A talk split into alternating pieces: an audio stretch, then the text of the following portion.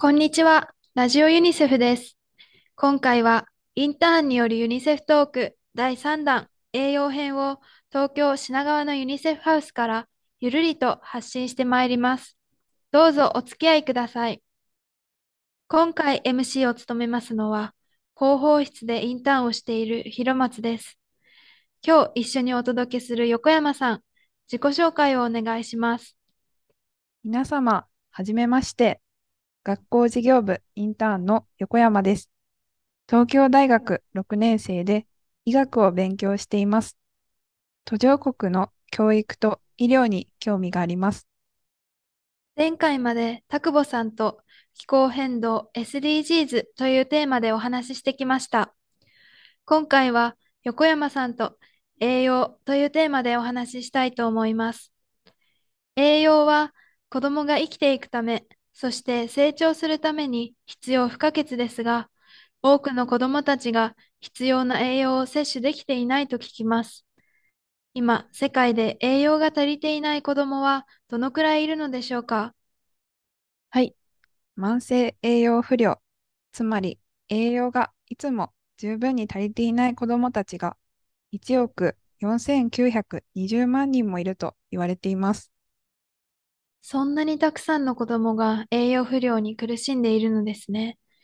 子供たちはなぜ十分な栄養を摂取することができないのでしょうか？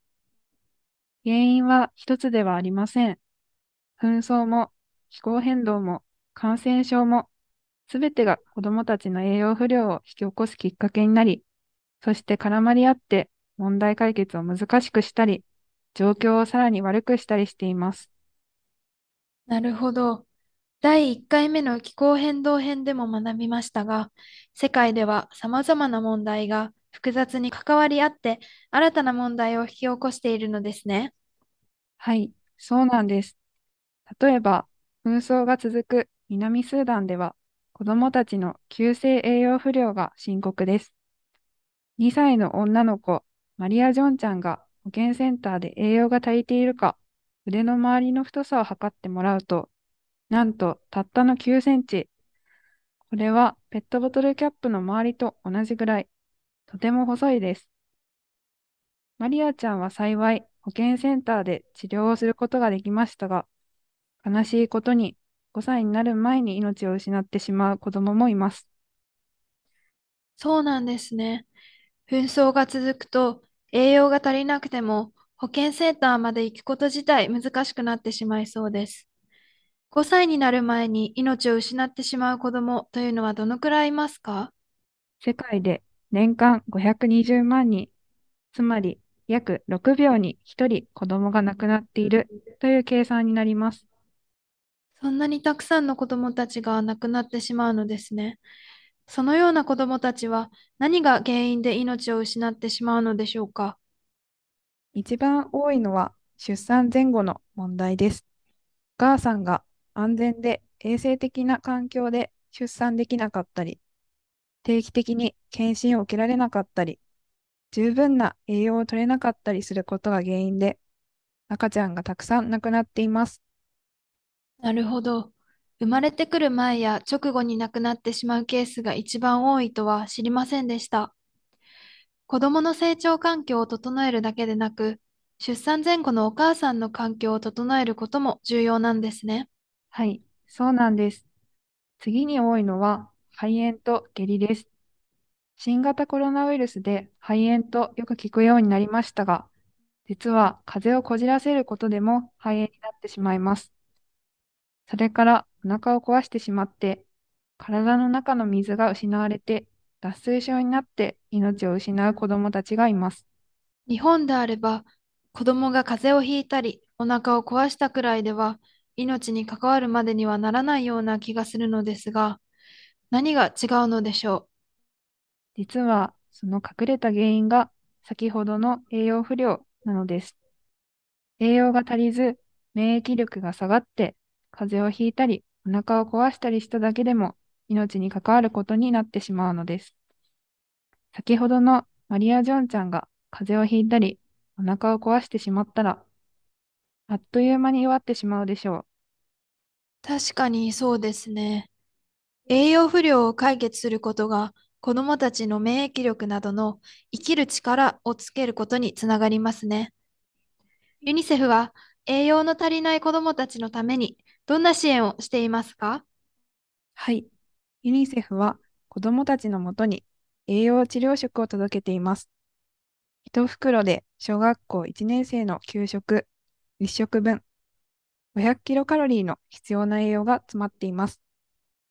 弱っていた子どもたちもこれを食べ始めるとめきめき回復していくので、ミラクルフードとも呼ばれています。まさにミラクルフードですね。気候変動編の持続可能な井戸でも学んだのですが、ユニセフからの支援がなくなった後に、現地の人々が自分たちの力で栄養を摂取できる環境づくりが大切なんですよね。そうなんです。栄養治療食は効果の高い支援物資ですが、緊急の治療のためのものでずっと食べ続けていくわけにはいきません。日々の生活でしっかり栄養が取れるようになることが大切です。そこでユニセフは栄養教室を行っています。栄養教室では具体的にどのような活動を行っているのですか？はい。ユニセフは幼い子供がいる家庭を対象に、その地域で手に入りやすい食料を使って栄養価の高い子供の食事を作る料理教室を開催し、栄養や保健の知識を広めています。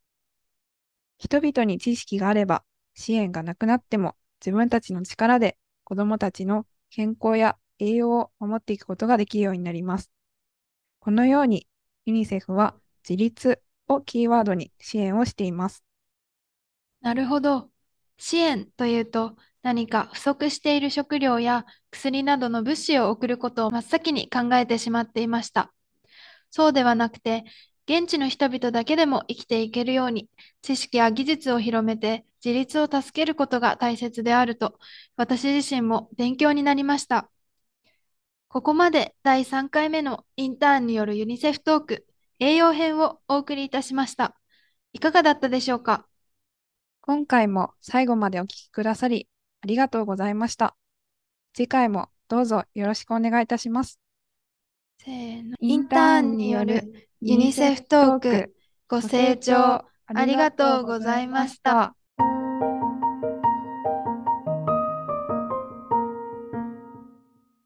今回も最後までお聞きくださり、ありがとうございました。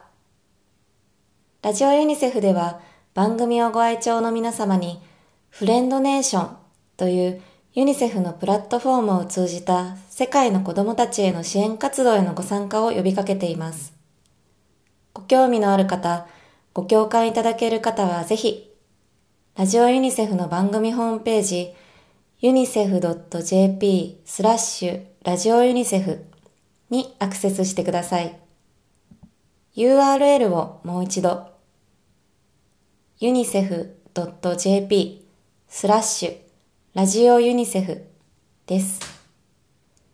収録中の裏話なんかも紹介しています。